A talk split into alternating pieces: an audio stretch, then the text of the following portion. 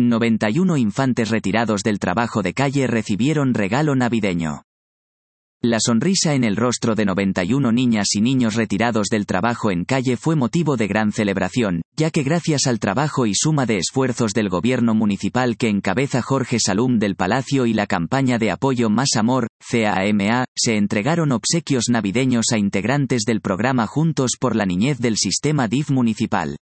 Fueron los mismos infantes quienes el mes pasado dejaron su cartita a Santa Claus en un buzón que CAMA llevó a la pasada entrega de becas económico-alimentarias, en un evento en el que también participaron en la sexta consulta infantil y juvenil 2021 por parte del Instituto Nacional Electoral, explicó Sandra Eugenia Corral Quiroga, directora asistencial capitalina.